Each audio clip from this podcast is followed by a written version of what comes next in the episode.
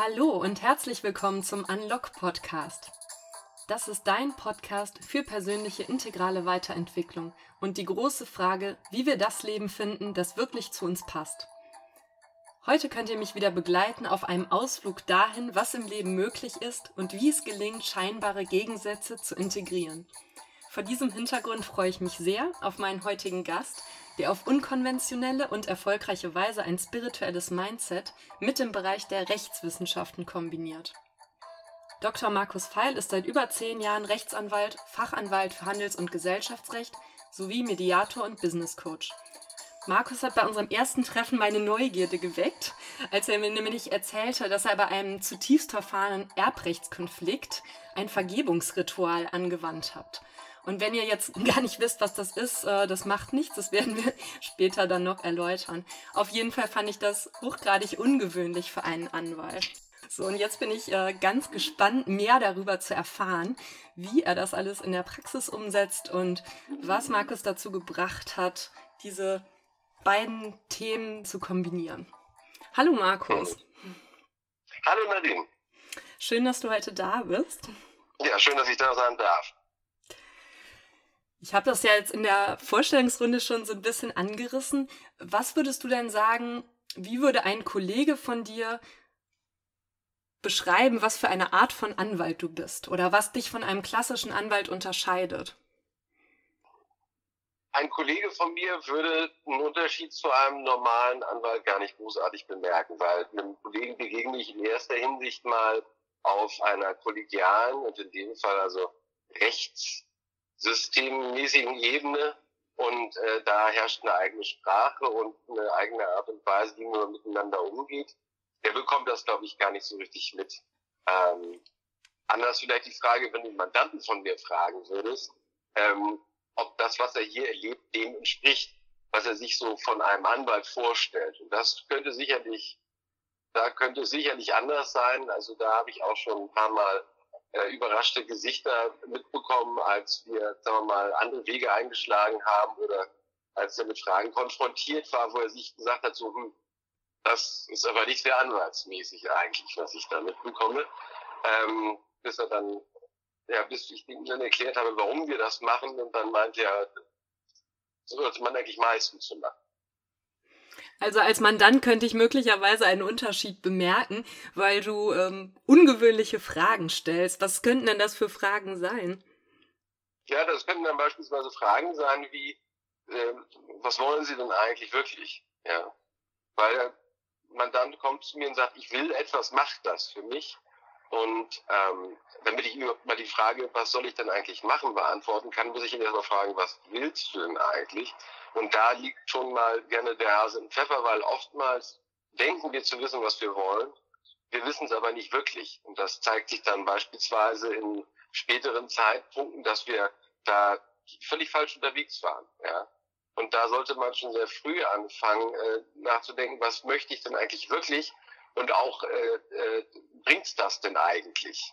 Also ohne da jetzt allzu spirituell zu werden, aber auch im anwaltlichen Bereich, wenn jemand kommt und sagt, ähm, hol mir von dem äh, meinen Anspruch, also beispielsweise eine Forderung in Geld und tu alles dafür, was es gibt und dann macht man das wirklich und nachher hat man möglicherweise ein Urteil oder einen Titel in der Hand, aber die andere Person hat kein Geld oder ist äh, außer Landes oder es ist schlichtweg nicht möglich, von der Person das Geld zu bekommen. Ne?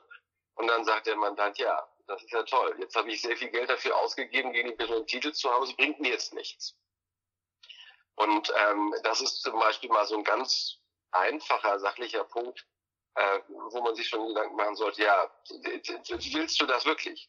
Äh, und schau dir mal an, wie momentan die Situation ist und sie sich vielleicht entwickeln kann, äh, dass du sowas halt vermeiden kannst oder auch vermeiden tust im weitesten Sinne. Gut, das kann ich natürlich verstehen. Ähm, ich bin ja selber auch Rechtsanwältin, dass es jetzt nicht so viel Sinn macht, ein Recht zu verfolgen, wenn es nachher nicht durchsetzbar ist. Hast du vielleicht noch ein anderes Beispiel für uns, wo das nochmal so ein bisschen ja, rauskommt? Ja, ja vielleicht ähm, das, was du jetzt ansteuerst, etwas andere Fälle sind, wenn sich die Gemüter äh, halt zerstritten haben und äh, man spricht nicht mehr miteinander und es geht gar nicht mehr darum, bestimmte Forderungen zu machen, sondern teilweise geht es auch nur noch darum, äh, der anderen Person was auszuwischen. Ja? Oder äh, äh, es geht gar nicht mehr um irgendeine Sache, sondern tatsächlich nur noch um eine emotionale Auseinandersetzung. Und in solchen Fällen ähm, macht es allein schon mal Sinn zu fragen, okay, worum geht's dir denn eigentlich? Und der Person dabei zu helfen, zu differenzieren, was für verschiedene sagen wir mal, äh, Ansprüche und Ziele sie verfolgt. Ein Ziel ist beispielsweise, sagen wir mal, ein sachliches Ziel. Sie möchte beispielsweise Geld oder sie hat materielle Ansprüche. Ein anderer Punkt ist, wie sie, sagen wir mal, sozio-emotional mit der anderen Person oder der anderen Einheit äh, sich positioniert und in Verbindung setzt oder eben auch nicht in Verbindung setzt. Ja? Und äh, wie Drittinteressen damit äh, in, in, in Einklang gebracht werden. Und allein da muss man schon mal tatsächlich die Leute auch wieder abholen und sagen, hör zu, also es ist, manche Sachen werde ich für dich nicht machen können oder auch nicht machen wollen. Oder wenn du diese, wenn, wenn diese Sachen dein Hauptanliegen sind, dann müssen wir vielleicht einen anderen Weg gehen. Also beispielsweise, wenn ich jemanden, mit jemandem eine persönliche Fehde habe und, sagen wir mal, eine Forderung von 10.000 Euro nur zum Anlass nehme, diese, diese, diese, diese Fehde jetzt mal richtig auszuschlachten, dann äh, ist der Person möglicherweise mehr damit geholfen, wenn man mit ihm das personelle Thema angeht, als dass man ihn jetzt einfach nur anwaltlich vertritt. Oder anders gesagt, man kann das eine Thema ohne das andere eigentlich nicht mehr behandeln. Da sind wir eigentlich bei dem, äh, was möglicherweise das heutige Thema sein kann. Weil es vermischt sich in jedem Anspruch und in jedem Rechtsfall nicht nur eine sachliche Frage und eine rechtliche Frage, sondern es kommt immer auch eine emotionale Komponente mit hinein. Es kommt immer eine Geschichte mit hinein und eine Vorgeschichte, die äh, zu diesem Punkt führt, warum der Mandant jetzt gerade da sitzt oder warum, was heißt der Mandant, der, der, der, der derjenige oder diejenige, der das Problem hat, da sitzt und sagt, ähm, hilf mir. Ja? Und der Großteil dieser Geschichte, das ist wirklich wie so ein Eisberg. Der wird gar nicht beleuchtet. Beleuchtet wird tatsächlich nur dieses kleine Dreieck, was aus dem Wasser rausragt. Und das nennt man dann in der Mediation beispielsweise die, die Position, die die Person hat. Und er sagt, ich möchte 10.000 Euro, so, zum Beispiel. Aber der Hintergrund, all das, was dahinter steckt, der wird gar nicht beleuchtet. Und ich denke, dass man, äh, ja, dass man den Fall nicht gut lösen kann, wenn man das außer Acht lässt. Das ist mal so die Grundidee dabei. Ja, unser Rechtssystem ist ja darauf ausgerichtet, wie du gesagt hast, wenn man das mit diesem Eisbergbild vergleicht, das zu lösen, was oben aus dem Wasser ragt, also zu gucken, okay, was ist jetzt sozusagen meine Anspruchsgrundlage, was brauche ich dafür für Kriterien, sind die alle erfüllt, abgehakt und dann kriegt entweder jemand was oder er kriegt nichts. So, und das alles, was da drunter ist, wie du es erklärt hast, ähm, Emotionen, eine ganze Geschichte, vielleicht auch ähm, Wunsch nach Vergeltung oder ähm, irgendeiner ähm, Form von Anerkennung, ja, Gerechtigkeit, Wertschätzung, äh, Moral oder einfach ähm, diese ganzen Soft-Faktoren, die werden an der Stelle an sich nicht berücksichtigt. Also du hast einen sehr guten Punkt da gerade gebracht, dass unser Rechtssystem äh, oben bei diesem sichtbaren Dreieck ansetzt. Ich würde sagen, das Rechtssystem setzt dort an, füllt diesen Punkt ja noch nicht mal mehr aus.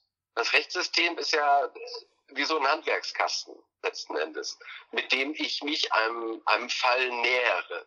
Aber ich glaube, uns beiden ist klar, dass wenn du Nagel in die Wand bekommen möchtest, du einen Hammer und eben nicht einen Schraubenzieher nimmst. Also nicht jedes Werkzeug passt immer für die Aufgabe, die du vor dir hast.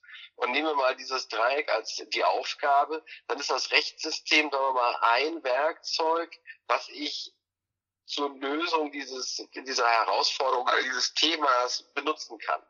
Ähm, der Punkt ist bloß, dass sehr viele Leute, also auch Kollegen, aber auch jetzt gerade mögliche Mandanten davon ausgehen, dass das gesamte Lebensthema auf einer rechtlichen Art und Weise gelöst werden kann. Und das ist einfach kurzsichtig. Beziehungsweise das hilft dir nicht besonders viel.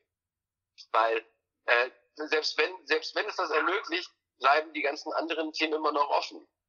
Ja, beispielsweise die emotionalen Themen. Also sagen wir mal, der beste Fall, du ziehst gegen deinen Gegner, sagen wir mal, so einen Ehestreit, ja, oder sagen wir mal unter ehemaligen Freunden, du ziehst gegen den Gegner äh, zu Gericht und sagen wir, du gewinnst den Fall sogar auch noch. Äh, bist du dann jetzt glücklicher? Also Weiß ich nicht. Ähm, in sehr vielen Fällen eigentlich nicht. Deswegen gibt es ja auch so viele Vergleiche, weil die Leute im Rahmen des Prozesses rausfinden, okay, also ein bisschen wie so beim Wildwest-Film, ne, wo zwei Leute sind in der Bar, hauen sich die Köpfe ein und danach trinken sie an der Bar, weil sie irgendwie den Dampf abgelassen haben. Und so ein bisschen ähnlich ist das ja auch bei rechtlichen Angelegenheiten. Also oftmals muss man sich erst ein bisschen prügeln, äh, bis man dann zu einer Einigung kommt. Und am Ende habe ich immer gesehen, ähm, nach einer Einigung also ich habe selten Leute gesehen, die nach einer Einigung unglücklicher waren als davor. Ich habe aber wahnsinnig viele gesehen, die an einer Einigung vorbeigeschrammt sind, weil sie gesagt haben, nee, ich will das ganze Thema haben und die dann sehr unglücklich waren, dass sie die Einigung nicht gemacht haben. Mit Einigung meinst du jetzt sozusagen entweder eine außergerichtliche Einigung oder ein Vergleich im Gegensatz zu einem Urteil, was da nur einer Partei Recht gibt? Äh, ja, das könnte man, das, das, das ist eine sehr, sehr rechtliche äh, Sichtweise. Mit Einigung meine ich, dass man in der, ich muss das vielleicht nochmal deutlich machen, ein, ein, eine, ein, ein Rechtsfall ist, oder ein Fall ist ja jetzt kein reiner Rechtsfall. Ja, ein Fall hat eine rechtliche Komponente. Äh, ein Fall besteht aus sehr, sehr vielen Komponenten. Es besteht aus einem Lebenssachverhalt, aus einer Wahrnehmung, aus kommunikativen Aspekten, aus, wenn du jetzt spirituell werden möchtest, auch so karmischen Aspekten, nach dem Motto, warum geschieht mir das eigentlich? Wie komme ich da jetzt rein? Habe ich da was aufzuarbeiten? Aber man muss gar nicht so weit gehen. Äh, ein Fall hat sehr, sehr viele Aspekte, die alle gemeinsam, äh, sagen wir mal, ein Ganzes bilden. Und der rechtliche Teil ist ein Teil davon. Ähm, ich kann möglicherweise so ein bisschen nach Archimedes, gibt mir einen festen Punkt und ich werde die Welt aus den Angeln heben. Klar, ich kann den Fall, sagen wir, vielleicht auch rechtlich äh, voll abwickeln, aber der Rest bleibt doch dann quasi so un unabgefrühstückt. Ja, das ist das Problem dabei. Und ähm, das ist jetzt auch wenn du jetzt einen Fall rechtlich äh, bearbeiten möchtest als Anwalt, klassischer Anwalt, dann kannst du das tun und dann ist es dir gerne auch mal egal, ob sich die Person dann danach besser fühlt oder nicht. Abgesehen davon, dass du natürlich auch nie was versprechen kannst und wie wir alle wissen vor Gericht können manchmal die komischen Dinge geschehen, ja. Können, äh, können, wir das vielleicht mal, mal durchspielen, damit es so ein bisschen ähm, mehr zum Anfassen wird? Du hast eben das Beispiel genannt, zum Beispiel, äh, also einer Ehestreitigkeit oder eines Scheidungsprozesses. Was sind denn nach deiner Erfahrung in so einem ja, klassischen Konfliktfall wesentliche Punkte oder an welchen und an welchen Schrauben kann man dann sozusagen noch drehen?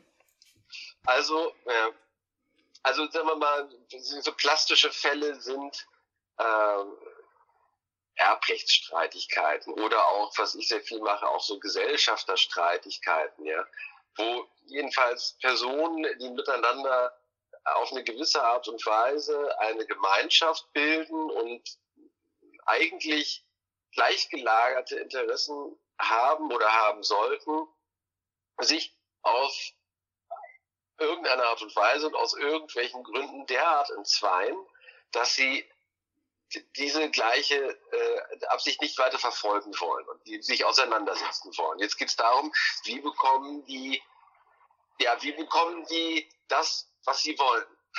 Und da fängt jetzt schon mal die Frage an, was willst du denn eigentlich? Ja, und dann sagen die in der Regel das, was sie sich kurzfristig ausgedacht haben oder das, was ihnen die Freunde gesagt haben oder das, was ihnen der Ehepartner gesagt hat, nach dem Motto, Mensch, du hast dich jahrelang unterdrücken lassen, jetzt hol dir endlich das, was dir zusteht. Und ähm, also die Vergangenheit verklärt in dem Moment der Gegenwart, der jetzt quasi egomäßig herausgefordert ist. Und das passiert sehr, sehr häufig. Ich würde sagen, in bestimmt über 80 Prozent aller Fälle. Und da macht es Sinn, erstmal zu fragen, okay, was möchtest du denn eigentlich wirklich haben? Der eine möchte nur Seelenfrieden haben und das Ding hinter sich haben. Hätte nichts dagegen. Wenn er noch ein bisschen Geld mitnimmt, ist aber nicht das entscheidende Motiv. Der andere will nur Geld haben. Das muss man rausfinden. Ich denke, dass man den Fall nicht gut lösen kann, wenn man das nicht rausgefunden hat. Weil äh, äh früher oder später findet es äh, der Mandant raus und dann sagt er, warum hast du das nicht so gemacht? Und dann sagst du, ja, Weiß ich nicht, du hast es mir nicht gesagt. Dann sagt er, ja, aber das ist doch dein Job, das rauszufinden. Aha, ist das mein Job, das rauszufinden? Das ist eine große Frage. In der Regel nicht. Der Anwalt wird nicht so ausgebildet, dass er das rausfindet. Der Anwalt wird ausgebildet, dass er einen Fall bekommt. Und du hast das ja auch selber mitbekommen im Studium. Dann ist das die Frage, wer will was von wem voraus. Und da geht es darum, wie, wie haspel ich das Ding rechtlich durch.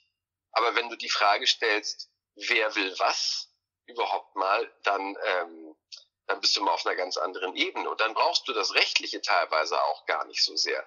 Dann kommt es nämlich nicht darauf an, ob du eine Anspruchsgrundlage und einen Anspruch hast, sondern kommt erstmal darauf an, was du eigentlich willst, weil es ist ja am Ende des Tages deine Welt, äh, in der du dich bewegst und die du, die du gestalten kannst. Allein dadurch, was du für eine, sagen wir mal, geistige Haltung einnimmst.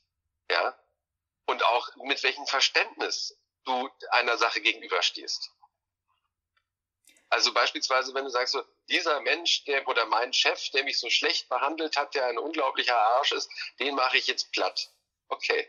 Aber wenn du rausfindest, dass äh, dein Chef unter einer massiven psychischen Störung leidet, deswegen seine Familie verloren hat, schon irgendwie wahnsinnig viel Scheiße in seinem Leben hat fressen müssen und ansonsten ein wahnsinnig lieber Typ ist, der irre viel spendet und irgendwie ganzen, weiß ich nicht, Familien irgendwie zum Wohlstand verholfen hat, dann wirst du möglicherweise eine andere Perspektive einnehmen und sagen, weißt du was, äh, die, die drei äh, Missverständnisse, die ich mit dem hatte, an denen möchte ich mich nicht festmachen. Äh, ich möchte diesen Menschen irgendwie bei seinen Wohltaten nicht weiter aufhalten.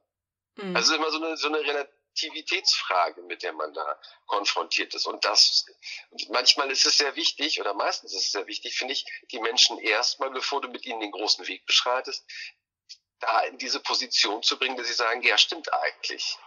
Ja, dass man das rausnimmt. Das ist eigentlich der schwierigste Teil.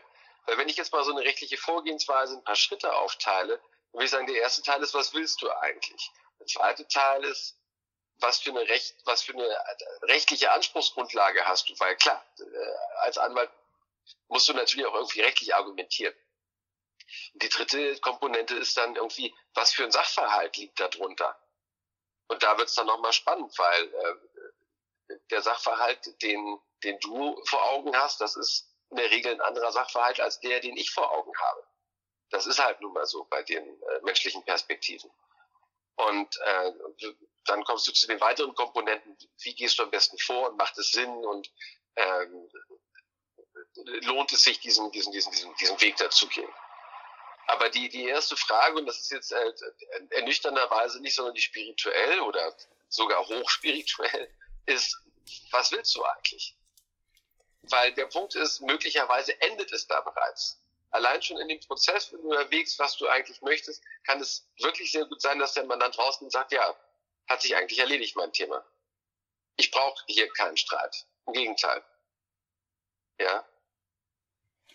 Weiß ich nicht, kam das rüber? Ja, also wenn ich das nochmal sozusagen zusammenfasse, also als erstes habe ich diesen Punkt gehört, was, was willst du eigentlich wirklich? Und da geht es darum, halt auch nochmal die Stufe tiefer da reinzugehen, weil natürlich wird äh, mein Mandant äh, als erstes irgendetwas zu mir sagen, aber ist es wirklich das, was der Mandant möchte, weil es ja. ja schon so ist, dass wir sehr stark beeinflusst sind von allem Möglichen um uns herum, sehr oft auch von Menschen um uns herum und auch in vielen Fällen in so einer Art und Weise, dass ich gar nicht so richtig differenzieren kann, was ist denn jetzt wirklich mein eigener Wunsch, der mir entspricht und mich am Ende auch zufriedenstellen wird und was ist eigentlich ein Wunsch von anderen. Da hattest du ja das Beispiel genannt, okay, vielleicht sagt ähm, die Frau oder der Verwandte, okay, da musst du jetzt mal auf den Tisch schauen und das ja. wird relativ unbesehen einfach übernommen. Also da ja, wirklich nochmal reinzugehen und so rauszufinden, okay, was ist es wirklich, um das es hier geht. Ja. Und, Dann, ähm, und, der, und der, der weitere Punkt ist, damit hast du ja eingeleitet, und das, das war jetzt gar nicht mehr so lange her gewesen, ähm, und in manchen Fällen, also wenn du das geklärt hast und du rausfindest, okay, was möchtest du denn eigentlich wirklich, dann kannst du teilweise natürlich auch, und gerade in sagen wir, etwas verfahreneren Situationen, auch teilweise mal für eine, sagen wir mal, ja, äh, energetische Klärung sorgen. Also wie gesagt, ich habe das auch in Gesellschafterstreitigkeiten gern schon häufiger mal gehabt. Ähm, da geht's vordergründig sagen wir, um sachliche Positionen, aber eigentlich geht's darum, dass die Leute miteinander Enttäuschungen erlebt haben und deswegen, sagen wir mal, nicht sonderlich verhandlungs- oder bereit sind oder konzessionant sind, sondern im Gegenteil, einander eher Steine in den Weg legen wollen, weil sie da noch, weiß ich nicht, äh, was aufzuarbeiten haben. Äh, und ähm, teilweise, teilweise geschieht es tatsächlich oder machen wir das dann auch, dass wir quasi so eine, ja, so eine rechtliche Auszeit nehmen und diese, diese Thematik mal aufarbeiten in der dann möglicherweise ein fiktives Gespräch stattfindet mit dem Gegenüber, in dem diese Positionen gebracht werden, in dem man, äh, in dem beide Parteien dann auch, sagen wir mal, äh, schauen, was habe ich denn da für einen Anteil mit dabei und äh, kann ich kann ich das, was mich jetzt so belastet, kann ich das irgendwie auch loslösen oder loslassen oder auflösen, ja. Ähm, und das sind dann jetzt äh, durchaus andere Komponenten, ergeben sich aber witzigerweise ziemlich automatisch. Weil das merkst du dann daran, wenn der Mandant sagt, na ja, so ganz unschuld bin ich ja auch nicht dran. Oder ja, ich habe ja auch einen Anteil dran. Ja. Äh, und spätestens in dem Moment weißt du, okay, alles klar. Also auf der, da, da gibt es, da gibt es etwas, womit man arbeiten kann und womit man, ich würde das mal als Hinweis betrachten, auch arbeiten muss. Weil du spürst dann, da ist, da fühlt sich die Person selber nicht so ganz rund. Und du spürst witzigerweise auch durch die Person hindurch, dass die andere Person sich damit auch nicht wohlfühlt. Also das ist so ein ganz interessantes Phänomen, dass du quasi, dass der Mandant, der vorsitzt, oder sag mal, die Person, die vor dir sitzt, gleichzeitig auch ein Sender ist oder ein Empfänger ist für die Person, die äh, sie als Gegner betrachtet. Ist ganz lustig und dann ganz differenziert eigentlich auch. Ja, du hast das schon ange gesprochen, dass das ja auch dieser energetische Aspekt sozusagen ist, mit dem du dann auch ja tatsächlich aktiv arbeiten kannst. Und mhm. was ich jetzt verstanden habe, was eine Methode ist, die es da gibt, ist dann sozusagen ein Gespräch zu führen, in dem sich der Mandant fiktiv mit dem Gegner unterhält, um einfach mal reinzukommen in diese ganzen Emotionen, die da so drin sind. Also genau, also Ansätze gibt es ja wahnsinnig viele und ich kann jetzt, ich könnte jetzt gar nicht sagen, was ist der Ansatz, der super in allen Lebenslagen, weil den gibt es nicht. Da gibt es ganz verschiedene äh, Sachen, wie man da vorgehen kann. Und es muss auch gar nicht so Rocket Science mäßig sein. Ähm, es reicht manchmal ganz einfach, indem man einfach drüber spricht. Also ich würde sagen, der beste Ansatz ist nach wie vor das, äh, äh das Gespräch. Ja, dass du die dass du deinen Mandanten fragst, okay, alles klar, was ist es denn und was lag dem denn zugrunde und wie kam das denn für dich rüber und was, wie kam das denn beispielsweise für den anderen rüber und versetz dich doch mal in die Position des anderen, wie ist es denn dort, ne? Und dann kannst du ja auch Fragen stellen, wie so, was bräuchtest du denn, damit du das, sagen wir mal, ungeschehen machen kannst oder wenn du es nicht ungeschehen machen kannst, was bräuchtest du denn, damit du da äh, das verzeihen könntest? Was müsste die Person denn tun? Ja? Also du kannst das Thema, also sag mal, in der, ähm, in der Psychologie gibt es da ja auch so eine ganze Reihe von schönen Werkzeugen, äh, mit denen man dann äh, arbeitet. Teilweise gibt es auch, äh, sagen wir mal, das ist jetzt äh, die, die, die sogenannte Wunderfrage, also ein Beispiel, ja, wo man dann sagt, okay, wie, stell dir doch mal die Realität vor, wie sie, wie sie ist, wenn du jetzt einstiftst und morgen ist alles toll. Wie sieht das denn aus? Also du fragst nicht danach, was muss geschehen, damit etwas geschieht, sondern, weil das ist ja sehr kompliziert, weil es gibt ja so tausend Wege für nach Rom, sondern du fragst direkt nach Rom. Also sagst, okay, wie ist denn die ideale Welt für dich? Schilder sie mir doch mal. Ne? Und was ist denn da geschehen? Also, dass du quasi vom Ergebnis her denkst, und das Ergebnis in den Vordergrund nimmst in einer, in, in verschiedenen Disziplinen, nämlich beispielsweise in einer physischen, wie sieht's aus, von einer emotionalen, wie fühlt sich das an, was hörst du, was siehst du, ähm, also indem du die Zukunft quasi vorwegnimmst. Weil meistens sind wir sehr in unserer Gegenwart, eher noch in unserer Vergangenheit gefangen äh, und sagen, shit, irgendwie alles doof und kein Ausweg und äh, ich fühle mich auch schlecht etc. Und ähm, es ist eine ganz andere, es ist tatsächlich ein Quantensprung gerne, wenn du dann sagst, okay, wie sieht denn eigentlich meine Idealwelt aus? Und du kannst in diese Idealwelt ohne weiteres rein. Zugegebenermaßen durch jemanden, der dich da rein geleitet, ist das viel einfacher, gerade wenn du ungeübt bist. Wenn du geübt bist, ist es für dich auch selber leicht, den, diesen, diesen, diesen Switch selber hinzubekommen. Aber ähm, für einen Staat ist es sicher einfacher, wenn du zu jemandem hingehst, der das mit dir macht und er sagt, okay, setz dich mal dahin ähm, und äh, jetzt machen wir mal was Neues und jetzt bist du mal in einer, in einer anderen Welt drin. Ähm, wie auch immer die ist, das bespricht man dann miteinander. Und da gibt es verschiedene Möglichkeiten, wie man einen da auch hineinführen kann, auch drin halten kann.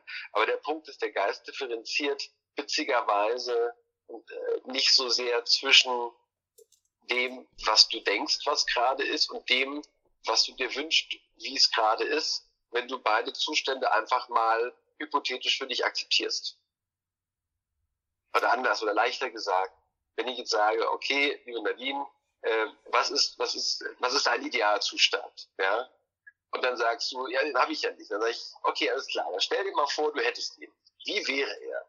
Und dann tauchst du in dieses Bild ein. Und was du in dem Moment machst, ist, du tauchst nicht nur hypothetisch in ein Bild ein, sondern du tauchst von verschiedenen Positionen her in eine Realität ein. In eine Realität, in der du dich beispielsweise glücklich fühlst, in der vielleicht die Sonne scheint, in der du ähm, äh, ein harmonisches Miteinander hast, in der du, in dem du siehst, wie der quasi Vergleich unterschrieben worden ist, ja, äh, in, in der man sich freundlich anlächelt und sagt, okay, alles klar, wir haben uns unsere Fehler äh, vergeben, in der du dich äh, auf die Zukunft konzentrierst, etc. Das Problem ist, das einzige Problem bei einer solchen Perspektive oder einem solchen Realitätssprung, würde ich jetzt mal sagen, ist, äh, dann sind so verschiedene innere Stimmen, die du hast. Zum Beispiel so ein innerer Kritiker, der sagt so, so ein Quatsch. Der kann doch gar nicht sein. Dir geht's scheiße. Darf er nicht wohlfühlen. Ne? Das ist jetzt völlig Blödsinn, das stimmt doch auch gar nicht. Der ist doch, der Typ ist doch ein Arsch. Du kannst doch mit äh, dem jetzt nicht irgendwie einen Vertrag machen, ne? Auf der anderen Seite, also die muss man dann äh, tatsächlich so besänftigen oder an die Seite stellen, weil die sind bei dem Prozess jetzt nicht sehr hilfreich ist auch nicht deren Job, hilfreich zu sein. Ist ja der innere Kritiker, ist ja jetzt nicht der innere Helfer. Also in dem Moment sollte man vielleicht mit dem inneren Helfer sprechen, ähm, was übrigens auch ganz gut funktioniert.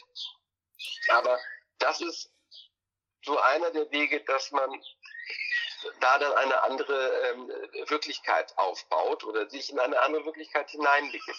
Das ist nicht unbedingt auf Dauer, aber zumindest für eine gewisse Zeit. Und allein schon das wirkt manchmal wirklich Wunder. Also ich habe Verfahren gehabt, in denen haben wir das gemacht. Die haben sich ungelogen fünf Jahre gestritten. Und am nächsten Tag äh, kam der Anruf von der Gegenseite, dass das ja alles schwachsinnig wäre und man sich ganz gerne einigen würde. Und da, da fällt dir dann schon mal das Telefon aus der Hand und sagst so, wow, das habe ich jetzt nicht, da, also damit rechnet dein Verstand dann einfach nicht, nachdem du fünf Jahre voll äh, so auf Granit beißt, ja. Und äh, das sind so ganz nette Beispiele dafür, was, was noch so alles drin liegt im Pott. Jedenfalls, also für mich waren das so Beispiele, wo ich gesagt habe, so, okay, ähm, das Rechtliche ist wirklich nur ein, ein Teil, ein Teil der Problemlösung. Das kann dich weit bringen, das ist fürs Argumentieren ganz gut, aber die eigentlichen Argumente und die eigentlichen Problemlösungsmechanismen, die liegen die liegen äh, tiefer und die liegen auch auf, auf, auf mehreren Ebenen. Ja.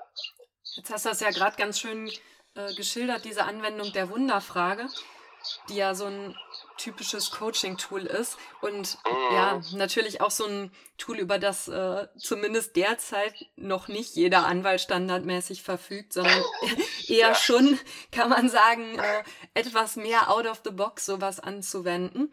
Was dann auch ja. tatsächlich in dem Fall dazu geführt hat, dass sich so ein langjähriger Konflikt lösen konnte. Wie bist du denn auf die Idee gekommen, in dem Moment so einen ganz anderen Weg zu gehen? Also bei mir hat sich das ja ein bisschen dadurch entwickelt, dass ich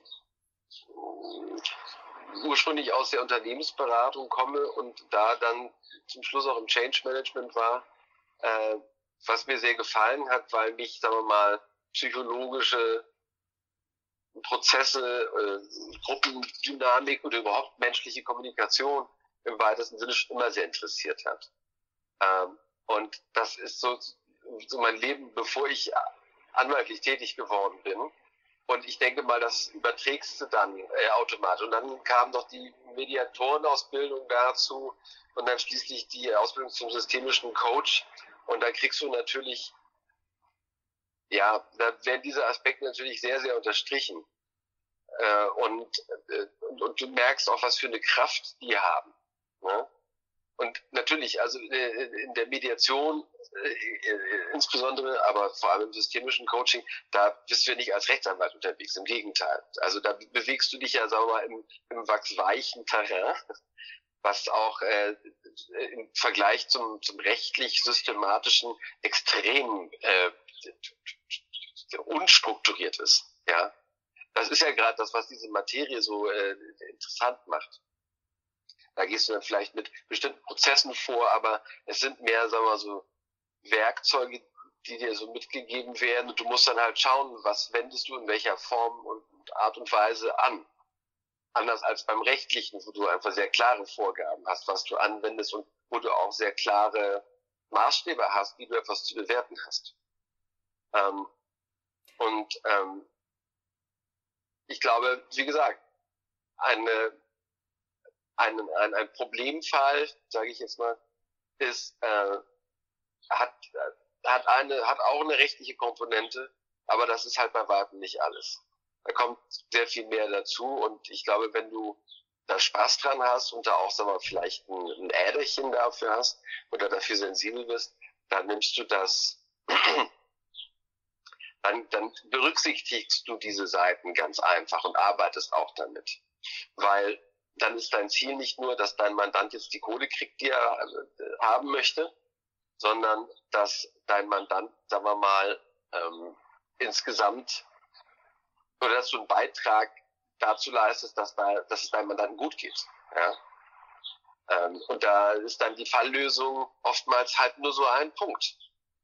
Also das spürt man dann auch. Man spürt, ob der Mandant auch sonst irgendwie so äh, äh, ob, ob der sonst super drauf ist. Und jetzt hat er gerade mal ein Thema, das, das gibt's ja auch.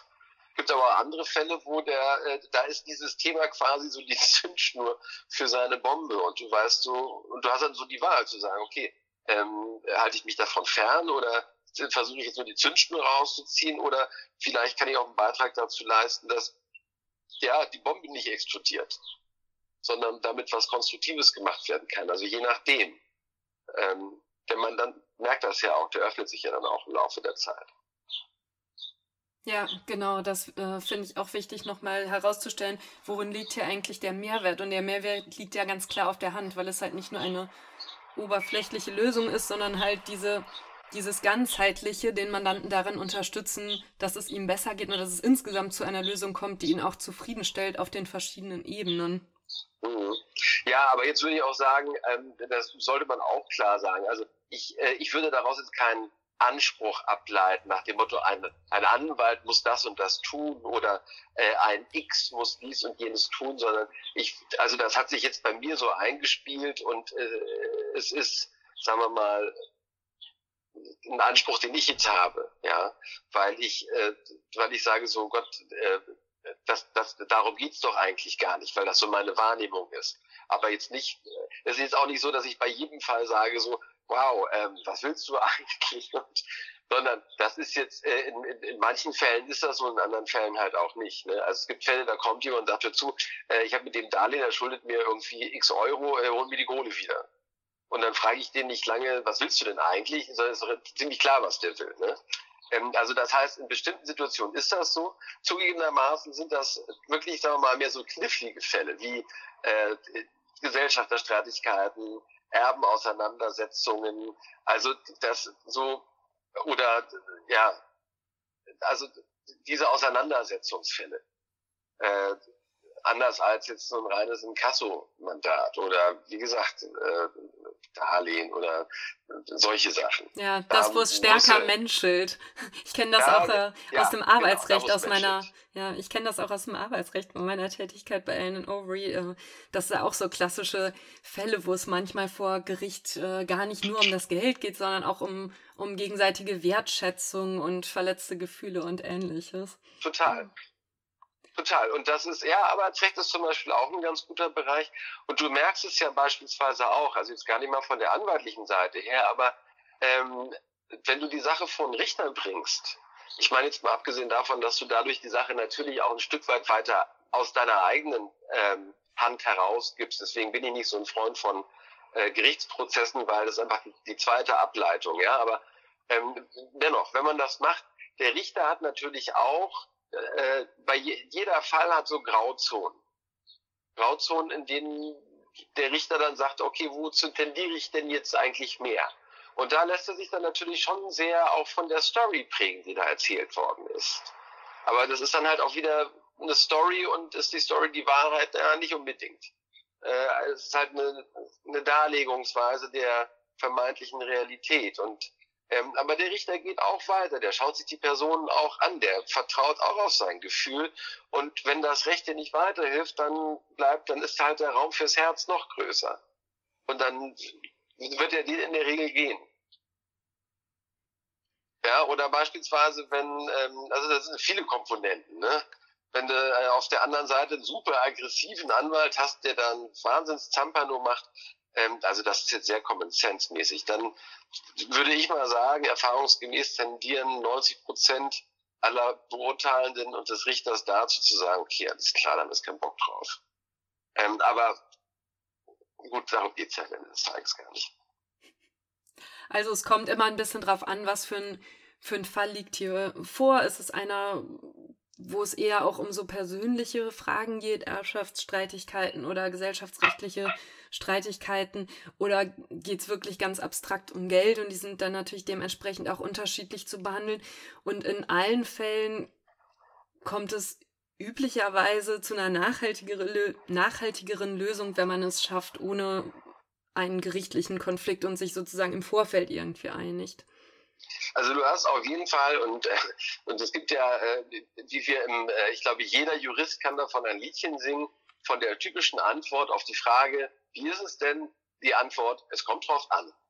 Und tatsächlich, es kommt auch hier drauf an, es kommt immer drauf an. Eine Sache, glaube ich, ist klar, kein Fall ist gleich, kein Fall ist ähnlich und jeder, jeder Fall sollte tatsächlich so genommen werden, wie er ist. Also ich glaube, das kann wahrscheinlich auch jeder Mensch, der das mal gehabt hat, bestätigen. Ähm, äh, es ist so, äh, es ist das, was gleich aussieht, muss man höllisch aufpassen, dass man es nicht gleich behandelt. Weil manchmal liegt der Teufel im Detail. Ähm, jede Sache verdient so ihre eigene Aufmerksamkeit und im Rahmen derer wirst du dann ermessen, ob, ob du, sagen wir mal, weiter nachforschen musst oder ob das was die Person dir sagt, was sie haben möchte, auch den, auch den Auftrag beschreibt, zu dem du dich hingibst. Das ist ja auch die andere Komponente. Also es kann ja sehr gut sein, da kommt jemand, der sagt, ich möchte, dass du mir jetzt, ich mache jetzt ein billige Beispiel, aber ähm, sehr einfache Beispiele. So, ich möchte gern, dass du mir jetzt Geld besorgst, äh, was mir die andere Person schuldet, und du sagst, okay, reicht mir, mache ich, ja. Oder aber, ob äh, du dann merkst, mh, hm, es geht eigentlich um was ganz anderes, der möchte eigentlich äh, einen besseren oder einen schöneren Kontakt zu dem wieder aufbauen. Oder eigentlich möchte der äh, sein Auto haben. Oder eigentlich möchte der sein Leben kaputt machen. Oder eigentlich möchte der, was hast du alles nicht gesehen? Und dann siehst du halt auch, mache ich da jetzt mit?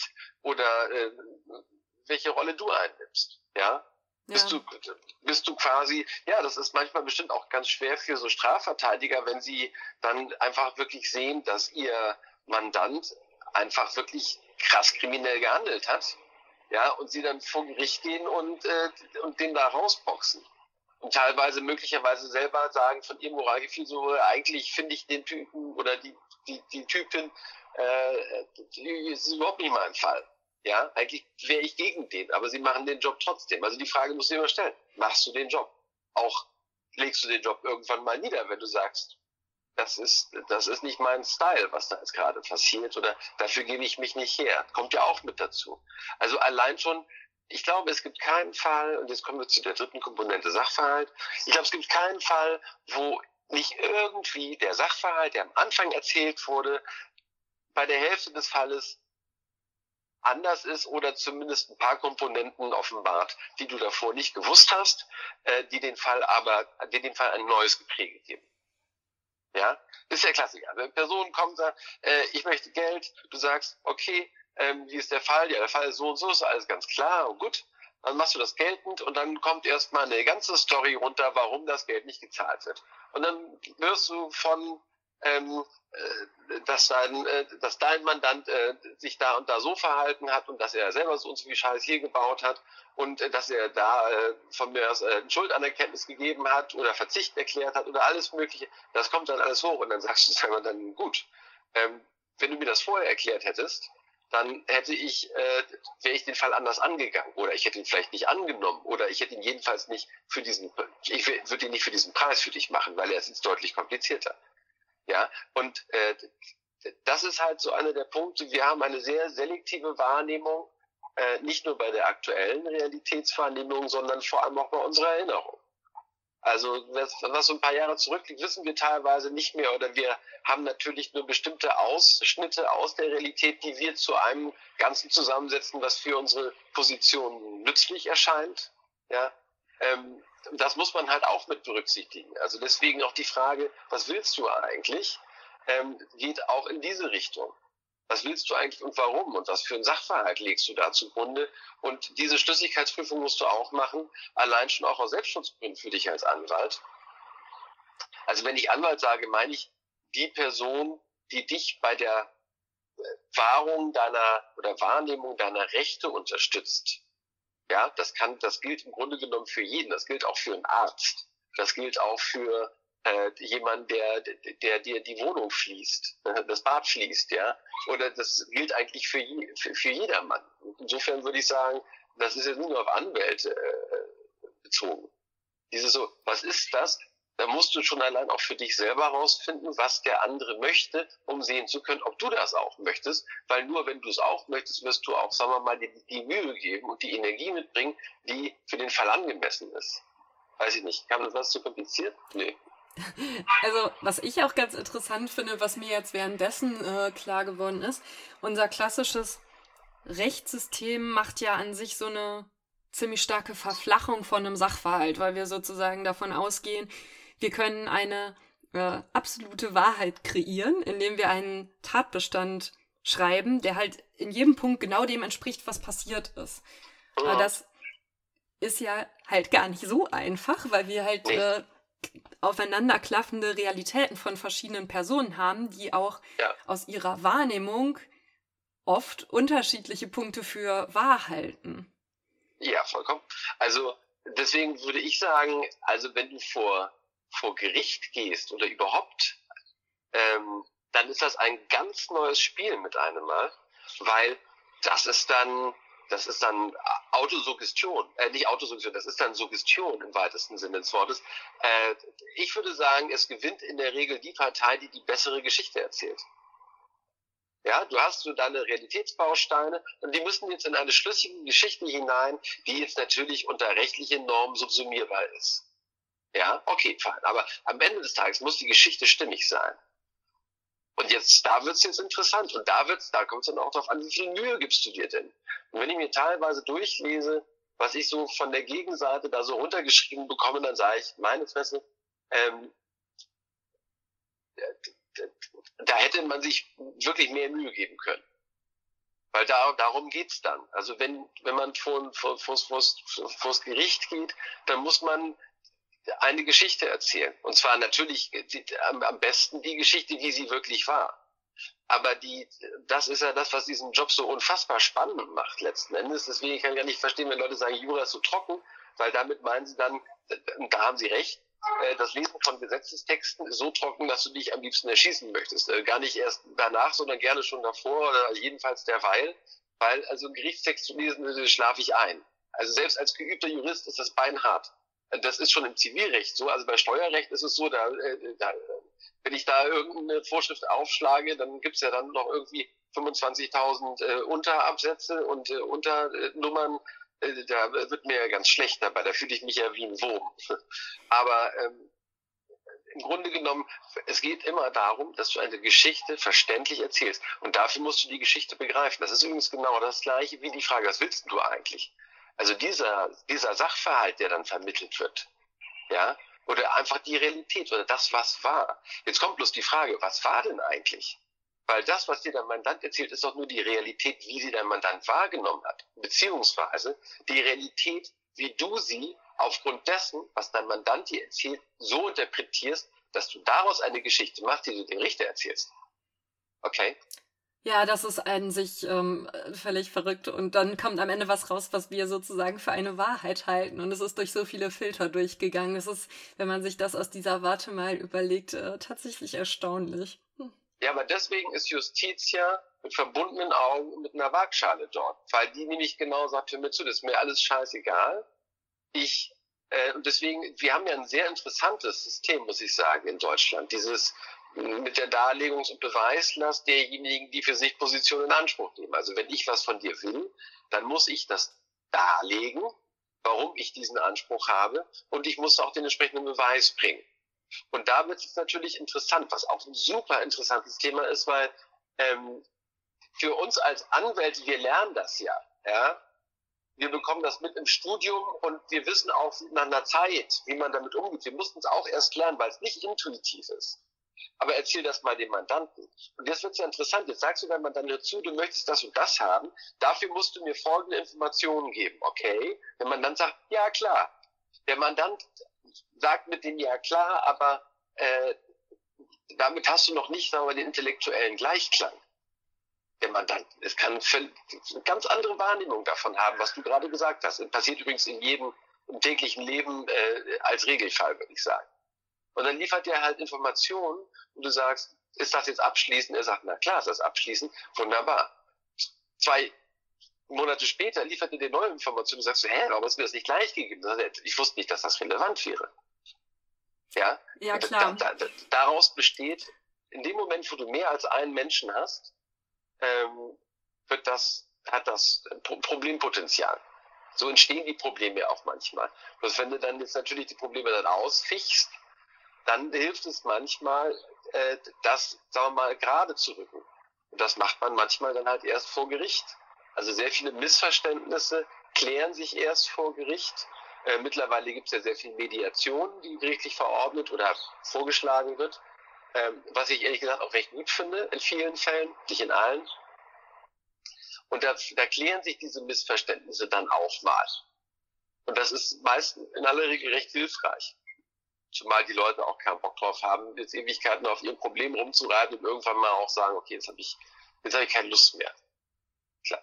Ja, ja, ich glaube, das, was du da jetzt drin hattest, das ist auch wirklich nochmal ein total wichtiger Punkt, sich klar zu machen, okay, das Bewusstsein, was ich jetzt habe, mit meinem Background und meinem Know-how, also das habe ich auch ganz oft in meinem äh, Leben erlebt, auch in der äh, beruflichen Sphäre, auch in der Rechtsabteilung.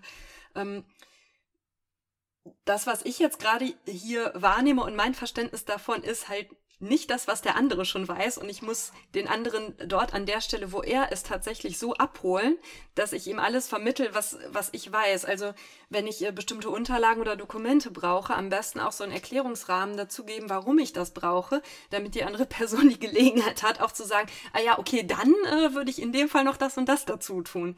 Weil dieses Phänomen, was du geschildert hast, das kommt ja tatsächlich ständig vor und ich glaube, wir können das schon minimieren, wenn wir sozusagen einmal den Übertragungsschritt machen und realisieren, okay, was ist jetzt hier sozusagen mein fachkompetenter Radius, den ich habe und hat die andere Person überhaupt das gleiche Wissen oder was muss ich dieser Person jetzt erstmal vermitteln, damit die irgendwie auf dem Stand ist, dass sie mir sinnvolle Informationen geben kann? Mhm. Ähm, total. Das ist tatsächlich das, ähm, das ist tatsächlich das Entscheidende bei bei diesem Vorgehen. Warte mal kurz eine Sekunde. Ich produziere ein Kärtchen. Hallo. Jemanden. Willst du jetzt hier raus? Okay, dann warte mal kurz. Also, ich werde verscheucht. Ich gehe mal nach. Warte mal, ich gehe mal nach hinten. Und schlafe jetzt etwas. Ein jauchzendes Kind. Ja, sie ist gut drauf gerade. Sie ist Sie ist jetzt natürlich, jetzt ist sie äh, seit einer Stunde zu Hause und extrem unausgelastet und hüpft in der Gegend rum. So, kommen wir mal. Ah, so, kommen wir mal auf den. Hörst du mich gut? Ja, ich höre dich. Okay, super. Ja, kommen wir mal auf den. Äh, welchen, wo waren wir denn gerade? Ähm, dass es immer auch darum geht, den Gegenüber abzuholen und dem wirklich ein Verständnis davon zu vermitteln, was der Rahmen ist, damit er überhaupt in der Lage ist, die richtigen Informationen zu liefern. Ja, genau. Ähm, also das hört sich jetzt, das hört sich jetzt alles, sagen wir mal, etwas äh, nicht, vielleicht alles nicht so spirituell an, wie man das so gedacht hat. Ähm, es ist aber ehrlich gesagt hochspirituell, weil genau diese, warte mal ganz kurz. So, weil genau diese, ähm, genau das sind die relevanten Fragen. Das sind die, das sind die, das sind die, äh, das sind die Urfragen, die man sich immer stellen muss. Nämlich wirklich, was, was möchte ich? Was heißt das denn, was möchte ich? Das heißt, wofür übernehme ich denn Verantwortung? Jetzt, was denn für eine Verantwortung? Ich bin doch das Opfer eigentlich. Ich bin doch, die, die Umstände doch gegen mich. Das sind sie überhaupt nicht. Ähm, ich übernehme Verantwortung dafür, wie ich mich fühle. Ich übernehme Verantwortung dafür, wie ich mich jetzt gerade fühle. Jetzt in diesem Augenblick, wo ich mit dir, Nadine, spreche, ähm, bin ich voll dafür verantwortlich, wie ich mich fühle. Ja, kann jetzt sein, hier hinter der Tür schreit gerade mein Kind, meine Frau irgendwie äh, hält es auch schön dort, aus welchen Gründen auch immer. Sie könnte jetzt auch da vorne ins Wohnzimmer tragen, aus dem sie mich gerade rausgebracht hat. Und ich könnte jetzt, und ich könnte jetzt wahnsinnig genervt sein und sagen, Mann, ey, kriegst denn meine Frau nicht hin, das einfach zu machen? Ich weiß, meine Frau ist genervt, bei der schaukelt sich da gerade so eine Kette hoch. Und ich könnte wahnsinnig genervt darüber sein. So, ähm, bin ich jetzt aber nicht. Jetzt gar nicht mal, weil ich gerade das Gespräch führe, sondern weil ich ganz einfach jetzt gemerkt habe, okay, äh, ich kann auch, ich kann auch anders. Ich kann innerhalb, jeder, nicht nur ich, jeder Mensch, und ich erlebe das in meinen Coachings, die ich führe, jedes Mal. Jeder Mensch kann innerhalb von, ich würde sagen, zehn Minuten locker, auch innerhalb von einer Minute schon, auch gerne, auch viel schneller, von einem, von einem Gefühlszustand in den nächsten switchen. Übrigens auch nachhaltig. Ja, also du kannst von, von very unhappy in pretty happy ziemlich schnell äh, wandeln. Wenn du durch andere geführt wirst, noch leichter, du kannst es aber auch selbst. Es geht. Ganz einfach. Und dafür bist du verantwortlich. Jetzt kannst du sagen, ich, äh, ich glaube das nicht. Du kannst jetzt diese Verantwortung übernehmen oder auch nicht. Ja? Aber genau das ist es. Das ist die Art und Weise, wie du mit deiner Realität umgehst, mit deiner vermeintlichen Realität. Was ist deine Realität? Es ist äh, die Welt, wie du sie draußen siehst. Es sind die Töne und die Sounds, wie du sie hörst. Ja, es ist irgendwie äh, der Geruch, wie du ihn wahrnimmst und wie du das alles miteinander interpretierst. Und wie du es interpretierst, dafür bist du auch verantwortlich. Ja, wenn du Du, du kannst auch ganz einfach deine Augen schließen, also wie die drei Affen, Augen zu, Ohren zu, was macht da noch? Mund zu, ja. Ähm, und ganz einfach sagen, ich äh, meditiere jetzt einfach mal auf ähm, Om Mani Padme Hum und das war's und dann mit dem Rest der Welt setze ich mich nicht auseinander. Cool, okay. Aber ähm, ich persönlich finde es spannender, die Augen äh, und alle, sagen wir mal, Organe, äh, äh, Wahrnehmungsorgane zu öffnen und mich mit, mit der Realität halt, sagen wir mal, anders auseinanderzusetzen. Und da ist jeder von uns für verantwortlich. Und deswegen ist es sehr, sehr wichtig, dass wir erstmal definieren, wer bin ich denn in diesem Zusammenhang gerade und wer will ich denn sein? Deswegen sind diese Fragen, die, die ich vor dem Eingang, sagen wir mal, sagen wir, versucht habe, mit mehr in einen ähm, sagen wir, sachlichen Kontext zu rücken, deswegen sind diese Fragen so wichtig. Weil das sind so die Grundpfeiler deiner energetischen Ausrichtung, mit denen du dich in diesem Problemsystem äh, oder in diesem Problemnetzwerk wiederfindest. Und du hast, hast auch die Verantwortung darüber, wie du dich ausrichtest darin. Und du hast auch die Verantwortung zu definieren, was denn deine Lösung sein soll. Du kannst es auch alles einfach geschehen lassen und darauf vertrauen und hoffen, dass es alles irgendwie gut ausgehen wird. Das machen übrigens auch viele. Die kommen dann und sagen, mach du mal. Die kommen dann zum Anwalt und sagen, löse mir mein Problem. Und dann musst du dir als Anwalt erstmal sagen, hör zu. Ähm, ich bin nicht, ich bin nicht du. Dein Problem, das kannst ich kann dich dabei begleiten, wie du dich dem Problem stellst und mit dem Problem umgehst. Und vielleicht sogar so, wie du mit dem Problem nachhaltig auf einen besseren äh, daraus was lernst oder auf einen besseren Level kommst. Aber ich werde das Problem für dich nicht lösen, hast du nichts davon. Das ist so, wie wenn der Elternteil für das Kind die Hausaufgaben macht. Ja, fällt das Kind, wenn es der Elternteil nicht mehr machen kann, auch durch die Prüfung durch, hat das Kind ja nichts davon. Weißt du? Und ja. deswegen ist es, deswegen ist es ganz wichtig, sich mit diesen grundlegenden Fragen auseinanderzusetzen. Und was ja, sagen wir mal, auch so zwischen den Zahlen durchkam, von wegen, mit welcher Methodologie arbeitet man denn dann da am besten, ähm, das ist total egal. Äh, meiner Erfahrung nach, in dem Moment, wo du dich diesen Fragen stellst und über diese grundlegenden Mechanismen, diese grundlegende Verantwortung klar wirst, kommen die Lösungsansätze ganz von alleine. Allein schon in dem Moment, wo du sagst, okay, das will ich oder das will ich eigentlich wirklich und so ist die Realität jetzt gerade und aha, und ich habe vielleicht und ich habe sie bis jetzt so wahrgenommen. Ich kann sie aber auch anders wahrnehmen. Allein durch diese Erkenntnisse wird sich deine Realität schlagartig ändern. Und du wirst mit einmal ganz anders handeln, als du davor gehandelt hast. Das ist auch ganz normal so, weil du mit einem Mal die Welt in einer anderen Relativität begreifst. Und dich selbst natürlich auch. Ja, und. Die Menschen. Oh, so.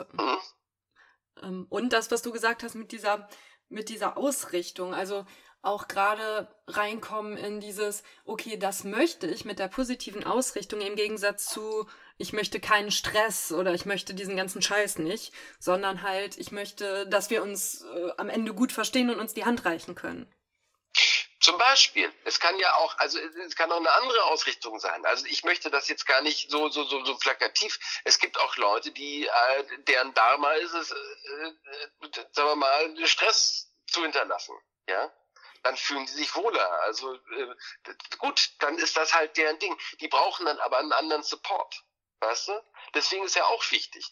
Also ich habe Mandanten beispielsweise gehabt, denen konnte ich noch so geile äh, Lösungen bringen. Die wollten Stress, die wollten, die wollten das kracht. Ja? Das haben die nicht gesagt. Das wollten die aber. Das haben die dann später gesagt. Und da musst du dann ganz einfach sagen, okay, äh, ich, ich kann nicht alle Anliegen bedienen, beziehungsweise ich kann jetzt nur die Anliegen bedienen, wo ich auch für eintrete. Und ich bin halt, äh, ich gehöre halt zu denjenigen, die treten für, sagen wir mal, Harmonie und Weltfrieden ein. Es gibt aber auch Leute, die treten für Krieg ein. Das ist, das, das ist einfach so. Und das, das, das muss man einfach erkennen. Das ist also das, was ich auch vorhin meinte. Diese ganzen Fragen, die stellst du jetzt nicht nur, ähm, weil du den äh, äh, Best of Worlds äh, Algorithmus hast, der immer gleich abgespult wird, mitnichten, sondern diese Fragen, die stellst du, um auch ein bisschen zu verstehen, okay, worum geht's denn und worum, wo, wo begebe ich mich denn eigentlich rein?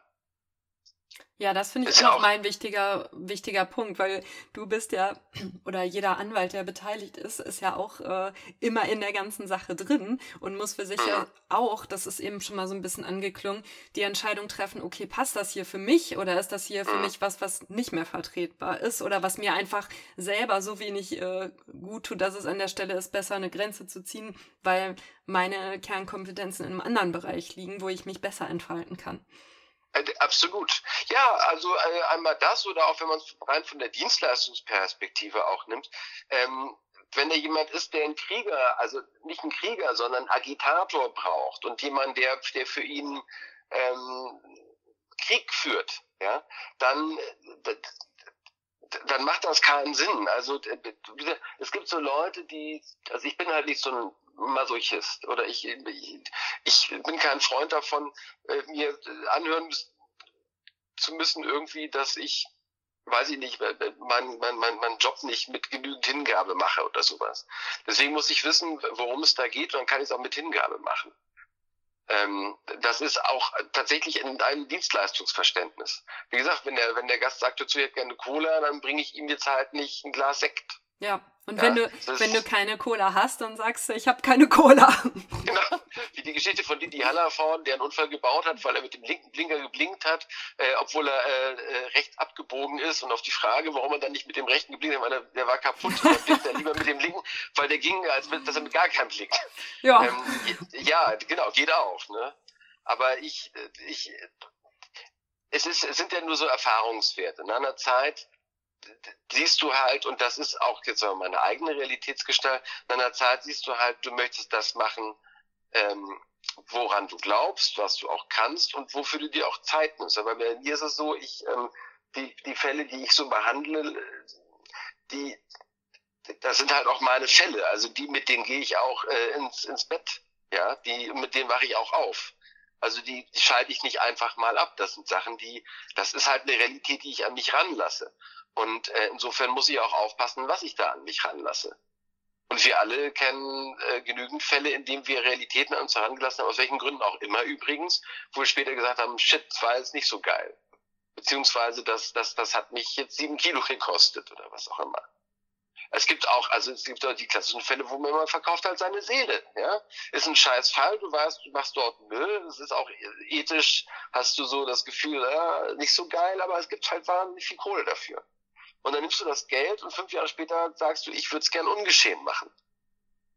In Klammern, da gibt es auch Möglichkeiten, weil es ist, wie gesagt, nie zu spät, ähm, karmische Blockaden oder sagen wir mal äh, äh oder Verstrickungen aufzulösen. Wenngleich das jetzt auch nicht so leicht funktioniert wie ein Ablasszettel. Aber ähm, besser noch ist es, wenn man das von vornherein, soweit man das beurteilen kann, einfach äh, richtig gestaltet.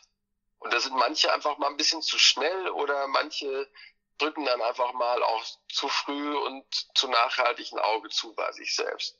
Das geht aber früher oder später wieder auf. Das ist halt, so funktioniert halt unser Gewissen. Mhm. Also es ist sozusagen äh, wichtig, auch für sich selber im Blick zu haben, okay, was passt für mich und wo überschreite ich eine Grenze, die halt für mich nicht gut ist. Genau, da bist du bei der gleichen Frage wie der, äh, die du dem, äh, dem äh, Aspiranten, dem Mandanten stellst. Ne?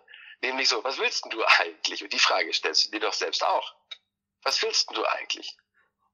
Was willst du eigentlich jetzt mit diesem Mandanten anfangen? Und wie hast du das sozusagen, ähm, du bist ja jetzt auch schon zwölf Jahre Anwalt, wie hast du diesen Punkt so für dich aufgearbeitet? Was sind da deine Kriterien? Ich bin sogar schon 20 Jahre Anwalt. 20 Jahre? Ähm, 2000 die Zulassung. Ähm, Dann sage ich es nochmal. Du bist... du bist, du bist ja jetzt schon 20 Jahre Anwalt. Wie hast du jetzt sozusagen das für dich gelöst? Naja, also im Laufe der Zeit, ich glaube, das ist bei uns allen so, im Laufe der Zeit ähm, entdecken wir so ein bisschen, was wir können und was wir vielleicht nicht ganz so gut können. Äh, wir werden vielleicht etwas beruhigter über uns selbst. Wir sehen aber auch, wo wir wachsen wollen. Ich glaube, wir werden etwas klarer über uns selbst und dementsprechend treffen wir halt auch unsere Dispositionen etwas ähm, etwas klarer und auch durchaus kräftiger, würde ich meinen. Und äh, das nennt man wohl Erfahrung. Und ähm, ich, ich mache das wie auch hier. Ich versuche, sagen wir, die Prozesse möglichst bewusst zu gestalten und von vornherein, sagen wir mal, äh, auf die Dinge zu achten, von denen ich glaube, dass sie später ihre Bewandtnis haben werden. Ja. Und äh, das sind halt die, die ich hier adressiert habe in den letzten äh, 55 Minuten. Äh, das ist halt, was wollen die? Was will ich eigentlich? Passt, passt die Energie? Passt das vom, passt das vom, also ganz trivial, trivial in Anführungszeichen sagen, passt das vom Bauch her? Äh, und jetzt kommt ein ganz wesentlicher Punkt. Und wenn ich so ein Bauchgefühl habe, ja, dann gehe ich dem weiter nach. Eins der großen Leidensmomente, die ich bei äh, immer wieder beobachte, ist, ja, ich hab's doch gewusst in Klammer, die Person hat es tatsächlich gewusst. Sie hat ist dem bloß nicht weiter nachgegangen. Wäre sie dem weiter nachgegangen, wäre die Wahrscheinlichkeit, dass sie sich in die Scheiße reinbegeben hätte, sagen wir mal, mindestens 50 Prozent kleiner gewesen. Ja, jedenfalls wäre der Vorwurf, den sie sich jetzt machen müsste, erheblich geringer, falls überhaupt vorhanden. Und ich habe keinen Bock, mir später sagen wir, mal, Vorwürfe zu machen für etwas, was ich bewusst besser hätte adressieren können. Und da ist, das, das ist, glaube ich, ein ganz wesentlicher Punkt. Das, jetzt, jetzt bin ich, sag mal, im Vergleich zu anderen Menschen, es gibt ja Leute, die haben ja ein Bauchgefühl, das ist ja sensationell. Ähm, ich, beim, also bei mir ist das jetzt sicherlich nicht verkümmert, aber ähm, das ist vielleicht einfach viel, ähm, ja, lautloser ausgeprägt. Ähm, und dementsprechend muss ich vielleicht noch ein bisschen mehr drauf achten, äh, als andere vielleicht. Aber das ist gar nicht so wichtig. Das Wichtige ist, dass man das, was man da wahrnimmt, ernst nimmt und, ähm, und dem dann nachgeht. Weißt du, wir sind, wir sind irgendwo alle Gefühlsmenschen und wir kennen alle das Gefühl, wenn etwas klar ist. Wenn etwas klar ist, ist das so klar, da können hunderttausend Leute kommen und sagen, die machst mal anders und sagst, ne, lass mal alles gut, ist klar für mich. Ja? Wir kennen aber auch alles Gefühl, wenn etwas nicht klar ist. Und leider ist das meistens das Gefühl, was wir haben, wenn wir handeln müssen dann wissen wir nämlich nicht ganz genau, was müssen wir jetzt eigentlich machen. Übrigens Juristen auch. Die sagen so, okay, ich muss jetzt irgendwie einen Vortrag, ich muss irgendwas schreiben oder in dieser Situation, es gibt irgendwie so einen Anspruch. Ist mir aber nicht ganz klar. Ich habe so eine Idee, was es ist. Oder ich habe so, so, eine, so, eine, so eine Ahnung und das, das mache ich jetzt mal. Sie haben aber es nicht genügend geprüft, als dass sie das Gefühl der Klarheit hätten. Hätten sie es genügend geprüft, würden sie irgendwann zu dem Gefühl der Klarheit kommen das ist eine Regel. Und zwar, das, das ist ein Gesetz. Nach einer gewissen Zeit der Auseinandersetzung folgt früher oder später ein Gefühl der Klarheit. Wenn du das Gefühl hast, ist alles geritzt. Mhm. Hört sich jetzt ganz trivial an, aber genau das ist es. Und wenn du das Gefühl der Klarheit nicht hast, dann solltest du keine folgenschweren Entscheidungen treffen. Okay, also und, da... und das Gefühl der Klarheit, das kennen wir alle kennen wir, das kennst du jetzt, wo ich dir gerade erzähle, was genau was ich meine. Du weißt auch, wenn du es nicht hast. Du weißt aber, wenn du es hast. Das ist wie Liebe. Du weißt, wenn Liebe da ist. Da, da, kommen wir jetzt noch zu einem ganz anderen Thema bei diesem, ja. in ja, diesem juristischen Bereich. Was mich noch interessieren würde, äh, du hattest das eben geschildert mit dem, mit dem Bauchgefühl. Kannst du das äh, für dich konkreter festmachen, woran du das merkst? Ähm, ich, ich, ich glaube, dass die Antwort auf diese Frage relativ wenig Bewandtnis für andere Menschen hätte. Also ich habe, äh, äh, ich glaube, die, die Leute haben ihr in Anführungszeichen Bauchgefühl in den unterschiedlichsten äh, Körperregionen, ja, äh, wenn ich das mal so beschreiben darf, und zwar vom Scheitel bis zum Fuß, von vom äh, vom Kronenchakra bis zum kleinen Zeh, äh, und in allen Zwischenpositionen des menschlichen Körpers. Ja? Äh, teilweise haben sie das Bauchgefühl auch ganz einfach in, einen, in einem rein emotionalen Thema, was gar nicht körperlich verortet ist. Garchen! Ja, sondern sie haben es in den unterschiedlichsten äh, Ebenen. Deswegen, es würde nicht viel, bei mir ist, ich habe zum Beispiel jetzt kein Bauchgefühl, also ich habe kein körperlich verortbares Gefühl, sondern es ist mehr so ein, so wie so eine Art so ein stilles Wissen. Ja? Oder eine stille Vorahnung, dass da irgendwas ist. Irgendwas wird er sagen, so, oh, okay, alles klar. Da, mir kommt dann ein Gedanke. Mhm. Und ich sage dann so, oh, okay, das, das kann natürlich im schlimmsten Fall auch wie so ein Paranoia sein. Ja. Aber, aber, ähm, vielleicht zumindest, äh, kurz weg. Ja, aber das ist, das ist, das ist bei jedem anders. Ja, aber ich würde, ich würde die These vertreten, jeder Mensch hat das.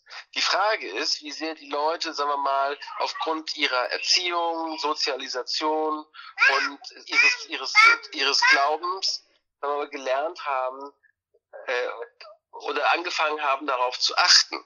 Ja? Ich, ich würde sagen, jeder, jeder Mensch hat das ich erlebe das auch immer wieder, dass, äh, also ist lustig, dass du es fragst, dass so in Coachings Leute sagen so, hä, ich habe da gar kein Gefühl dafür. Ähm, warum haben sie kein Gefühl dafür? Weil sie der Meinung sind, das Gefühl muss immer irgendwie ein Jucken in der Nase sein. Okay, bei denen juckt es nicht in der Nase. Dafür brennt es irgendwie unter der Achsel. Das ist völlig, das ist völlig egal. Also jeder, jeder hat es. Die Frage ist bloß, wo, wo ist es? Oder was ist es? Ja?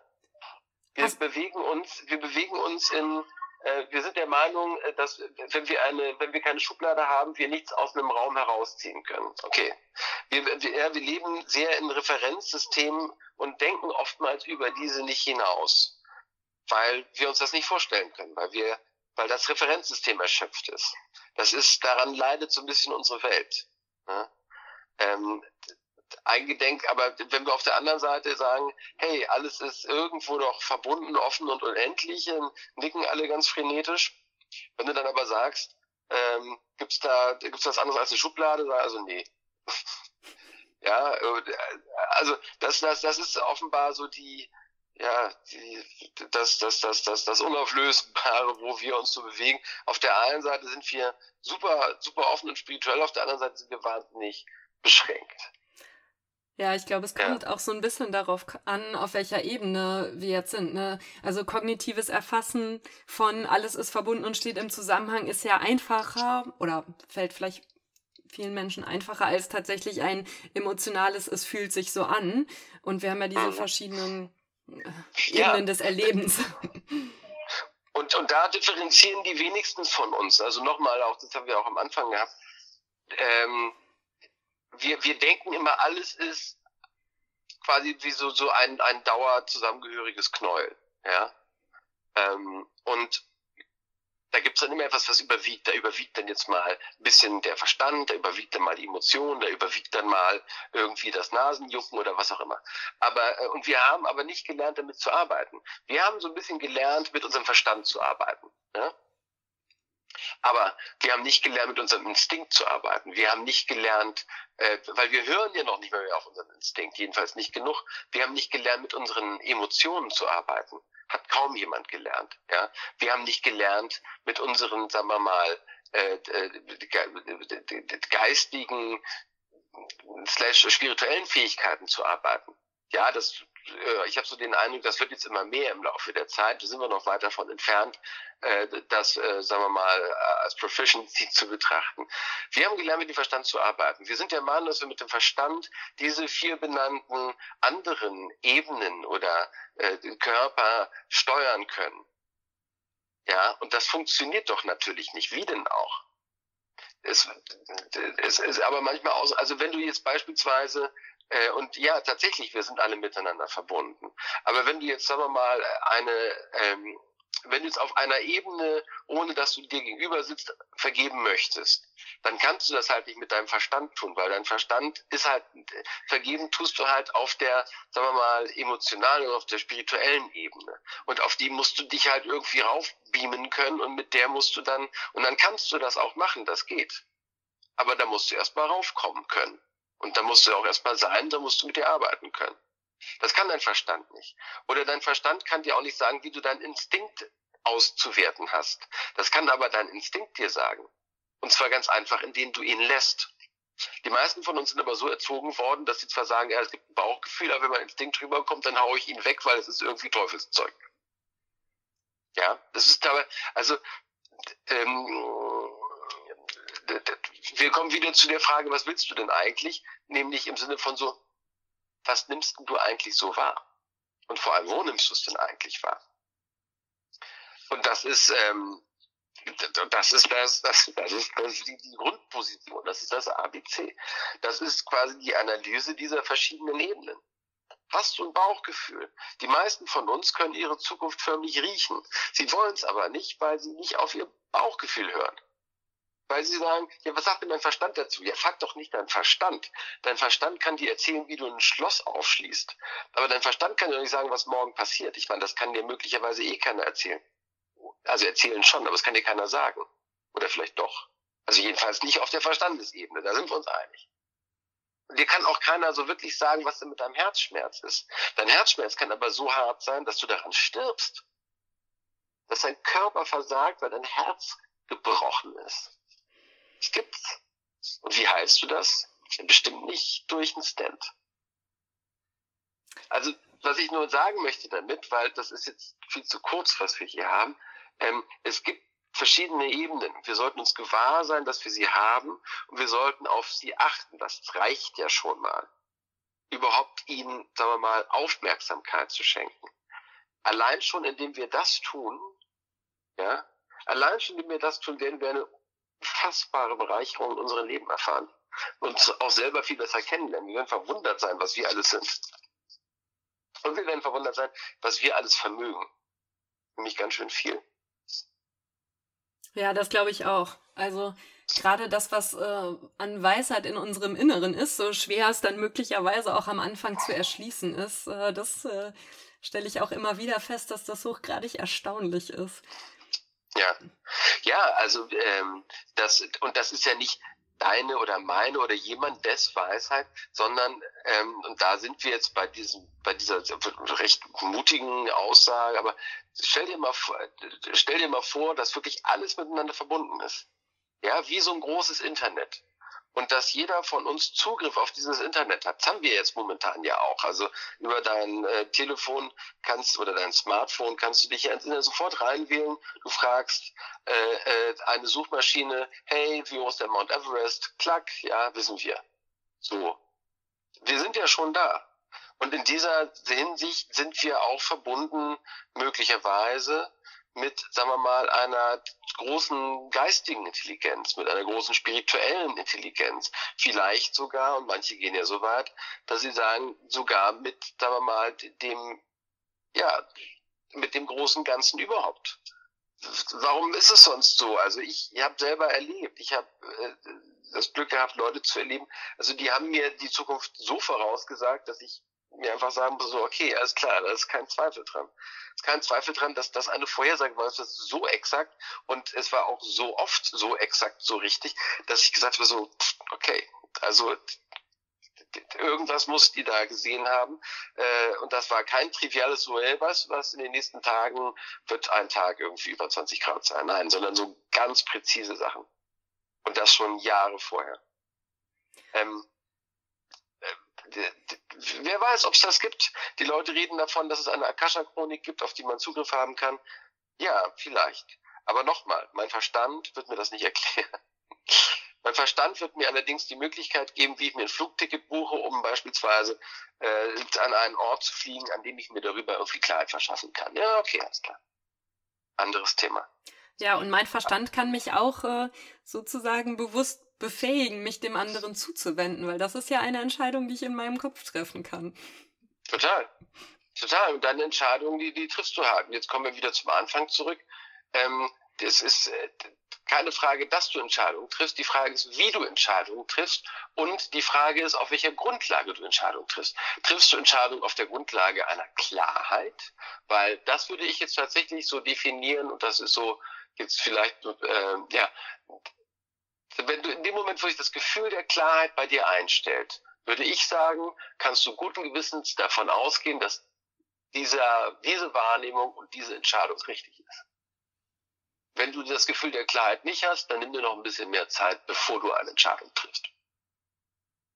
Ja, das finde ich einen wahnsinnig wichtigen Punkt. Ich glaube, wenn wir wirklich mhm. Klarheit entlangen bei einer Entscheidung, dann ist das, was wir damit erreichen können, einfach viel kraftvoller und machtvoller. Total, allein schon, weil wir auch viel stärker dazu stehen. Aber nochmal, das, das ist das Gefühl der Klarheit. Das kannst du dir, das kann dir dein Instinkt nicht geben, obwohl der spielt mit rein. Äh, im weitesten Sinne, beziehungsweise der würde sonst revoltieren. Das kann dir aber dein Verstand nicht geben. Dein Verstand kann dir so ein Grundmuster geben, aber die, diese Klarheit, das ist ein, das ist so, ein, das ist so, ein, so, eine, so, eine, so eine Gemengelage. Ja, da stimmt alles so miteinander. Es ist, es ist einfach schlüssig. Gott sei Dank haben wir dieses Gefühl als Gradmesser. Weil woran machst du es sonst fest? Was ist dein Kompass? Weißt du? Ja, ja, insbesondere wenn rationale Argumente sich halt gegenüberstehen, was ja oft so ist, wenn wir uns nicht entscheiden Total. können. Total. Und, äh, und, und das, das gibt's bei der Juristerei halt auch. Da bist du ja, bei der Juristerei bist du immer mit äh, in einer Kombination aus Sachverhalt, Argumente, Emotionen, Kommunikation, äh, was wird passieren, Sorgen, Ängste, bla bla bla. Und auch da gibt es einen Moment der Klarheit, den du bei dir selbst hervorzauberst. Und jetzt würde ich sogar noch einen Schritt weitergehen und sagen, in dem Moment, wo du selber in dir Klarheit hast, ist das, was du in dieser Klarheit aussprichst, auch, sagen wir mal, führt auch zu einem gesteigerten Maß an Klarheit beim Rest of World, jedenfalls bei deinen Opponenten. Und in dem Moment bist du auch besser unterwegs. Teilweise löst du allein schon durch die Klarheit das Problem, weil sie wie so ein Licht ist, was, sagen wir mal so, die Düsternis des Raumes durchstrahlt. Ja, total. Also Klarheit als Licht, das die Düsternis des Raumes durchstrahlt. Also mhm. kann ich auch ähm, aus eigenem Erleben bestätigen oder vielleicht auch manche der Zuhörer, äh, manchmal, wenn wir uns bei irgendetwas nicht entscheiden können und dann so ewig darüber grübeln und irgendwann wird es klar, es ist eine wahnsinnige Erleichterung, die auch wirklich ja. für mich körperlich spürbar ist. Ja, total. Und es lohnt sich, darauf hinzuarbeiten. Ähm, egal mit welchen Mitteln, und es gibt sehr einfache Mittel, das zu tun. Aber das lohnt sich wirklich und es ist immer ein sehr befriedigendes Gefühl, muss ich sagen. Immer wieder. Und es, und anderen zu helfen, dieses Gefühl bei sich hervorzurufen, ist, und das, das, das ist das, was ich eingangs meinte, da führt die Frage, was willst du eigentlich ja hin? Ja? Zu dieser Klarheit. Äh, das ist auch das, was das, was was das Coaching als Tätigkeit so attraktiv macht, weil genau da willst du die Leute hinführen. Oder da willst du ihnen hinhelfen, dass sie dieses Gefühl in sich fühlen können. Weil dann, dann hast, dann, mehr kannst du ja gar nicht tun. Mehr kannst du gar nicht tun, weil das ist wirklich dieses äh, englische Wort Empowerment, was du den Leuten mitgibst. Diese Selbst, äh, äh, ne, ja, Ermächtigung, ja. Ermächtigung, Selbstermächtigung, genau. Aber von da an können die selber, in dem Moment, wo sie das Gefühl haben, sind die, sind die stabil. Ja, und auch ja. schön, dass das Wort Empowerment ja Power beinhaltet. Was bedeutet in ja, dem ja. Fall, wo uns dann klar wird, was wir wollen, können wir auch die Energie aufbringen, die uns dann dahin bringt. Ja, total. Ja, super. Vielen Dank. Das war ja schon wirklich unglaublich spannend. Ähm, ich wollte dich zum Abschluss noch fragen, ob du vielleicht noch eine praktische Übung hast, weil ich gerne mit den Zuschauern eine Übung teile, die sie sozusagen auch selber anwenden können. Ob du da etwas mhm. hast, was du aus deiner eigenen Praxis empfehlen kannst. Es gibt natürlich eine ganze Reihe von Übungen und Übungen sind eigentlich immer nur so gut wie das, was man mit ihnen erreichen möchte. Aber ich glaube, in dem Kontext dessen, was wir besprochen hätten, würden mir jetzt vielleicht so zwei Übungen einfallen. Die eine, die ich grundsätzlich überhaupt mal ganz gerne mit Mandanten oder auch Coaches mache, ist, ähm, dass ich sage, nimm dir ein Blatt Papier und bring mal das nach draußen, was du in dir drin hast. Ja. Also nimm dir ein Blatt Papier, schreib drauf, was du erfahren möchtest, beispielsweise. Also du wählst das Thema aus. Das ist einfach eine reine Ausdruck dieser Verantwortung. Ja? Äh, du schreibst beispielsweise drauf, ich möchte äh, äh, äh, alles, alles, was mir in diesem Fall auf den Sack geht, ja, schreibst du auf. Oder alles, ähm, äh, äh, Wunderfrage. Ich schreibe auf alles, was für mich äh, quasi meine, mein Ideal im Sinne der Wunderfrage beantwortet. Sprich, ähm, du, du, du, malst quasi mental ein Bild und malst alles raus, was dir da einkommt. Nach dem Motto so, Mensch, ich sehe, ähm, ich sehe wahnsinnig viele Blumen, Bäume da, ähm, es weht ein frisches Lüftchen, es ist ein toller Duft in der Luft, ähm, ich bin mit meiner Familie glücklich zusammen, wir sind alle wahnsinnig gesund, wir machen gerade eine Reise, etc. Völlig Wurst. Schreib's raus, bring's aufs Blatt Papier. Oder ähm, genau das gleiche wie, was nervt dich an diesem Fall? Warum, warum, warum bist du hier? Warum, ja, was geht dir gegen den Strich? Bring's aufs Blatt Papier. Schreib's runter. Und schreib dir auch darauf, was willst du erreichen? Ja, also allein diese drei Blätter, also es ist immer so äh, anders, aber bring das, was du in dir drin hast, aufs Blatt Papier. Du wirst dich danach besser fühlen. Auch wenn du, ich mache das manchmal auch, wenn ich so Entscheidungen zu treffen habe und wenig Zeit habe, nehme ich ein Blatt Papier, nehme mir äh, zwei Seiten. Auf die eine sage ich, was spricht für diese Entscheidung, dann nehme ich eine, was spricht gegen die Entscheidung, dann schreibe ich das runter. Und wenn ich das gemacht habe, bin ich sehr viel klarer, ähm, wie ich mich entscheiden soll. Ja, das, das wäre so eine, eine, sagen wir mal, abstrakte Vorgehensweise. Und eine andere eine andere wäre, die ich nur empfehlen kann, ich bin großer Freund von so Aufstellungen. Äh, ich habe auch selber einige Modelle entwickelt, die auf diesen Konzepten beruhen und ich finde sie sehr, sehr effektiv und ich verwende die auch bei mir selber. Aber ein sehr einfaches Beispiel ist beispielsweise, wenn man so einen Fall hat, wo man beispielsweise mit einer oder mit mehreren Personen äh, quasi so eine, ja, so eine unschöne Situation hat, die man aufarbeiten möchte dass man wirklich einfach diese Personen, wenn es nimmst dir so viele DIN A4 Blätter, wie es Personen gibt, ne, und dann schreibst du diese Personen auf und dann stellst, dann legst du sie mal aus dem Raum, ja. Beispielsweise, du hast irgendwie äh, fünf Geschwister und noch irgendwie einen Onkel und eine Tante und deine beiden Eltern äh, oder sagen wir mal, deine, dein Vater ist vorverstorben deine, oder dein Vater ist verstorben, dann gibt's noch die Mutti und jetzt streiten sich alle ums Erbe. Und das ist alles irgendwie wahnsinnig doof. So, und ähm, damit kannst du zum Anwalt gehen, du kannst aber auch selber mit der äh, mit der Situation versuchen zu arbeiten. Und schreib dir dann, mach, mach die Blätter, ja, dein Name, der von deinem Onkel, der von deiner Mutter, der von deinen Geschwistern, die stellst du alle erstmal auf. Und dann gehst du mal auf die verschiedenen Positionen drauf. Einfach mal, um auch mitzubekommen, was geht denn in denen vor sich. Du wirst überrascht sein, was für Gedanken durch deinen Kopf schießen, wenn du dich auf das Blatt, wo der Name deines Onkels draufsteht, stellst. Und dann sagst du mal, dann argumentierst du mal als dein Onkel, worum es dir geht. Und wie du die anderen findest und warum auch. Und das dann, so spielst du die Akteure mal durch. Und dann gehst du raus und dann legst du die Blätter mal, sag mal, ein bisschen andersrum, wie du denkst, dass das stimmiger ist und ähm, unfassbar kraftvoll, was man da alles machen kann. Du kannst da tatsächlich auf diese Art und Weise Realität gestalten. Teilweise, ähm, teilweise arbeite ich über so Aufstellungsarbeit mit Figuren. Also das ist, ähm, das ist, das ist wie eine Schaltzentrale. Da kannst du richtige Umgestaltung machen. Aber für, den, für das, was wir hier gerade besprechen, ähm, durch diese Übungen findest du, gewinnst du einfach erstmal Erkenntnis. Ja, Erkenntnis und Klarheit über den Fall. Und das wird dir dabei helfen, ähm, besser zu handeln, besser zu planen, dich besser auszurichten. Möglicherweise auch das Problem direkt lösen. Also in manchen Fällen wird das sicherlich der Fall sein. Allein schon dadurch, dass man genau diese, diese Energien aktiviert. Ja, super. Das ja. sind wirklich zwei, zwei ganz klasse Tipps. Also das mit der Aufstellung ma mache ich auch regelmäßig, habe ich jetzt gerade ähm, in einer anderen Konstellation auch im, im vorigen Podcast noch eine Methode vermittelt. Das ist wirklich ein wahnsinnig kraftvolles Tool. Und Extrem, das, ja. ja, bei sowas anzuwenden, kann ich mir auch total gut vorstellen, auch um die Empathie nochmal zu stärken, das, was du beschrieben hast, indem ich mich auf das Blatt draufstelle und da wirklich nochmal ins Mitgefühl reinkomme oder mich reinversetzen kann in die anderen Parteien, ja. kann einfach wahnsinnig viel in Bewegung kommen. Total. Du kannst übrigens darüber, die meisten verwenden ja dieses äh, Werkzeug oder diese Methodologie, diese Technik, um zu empfangen.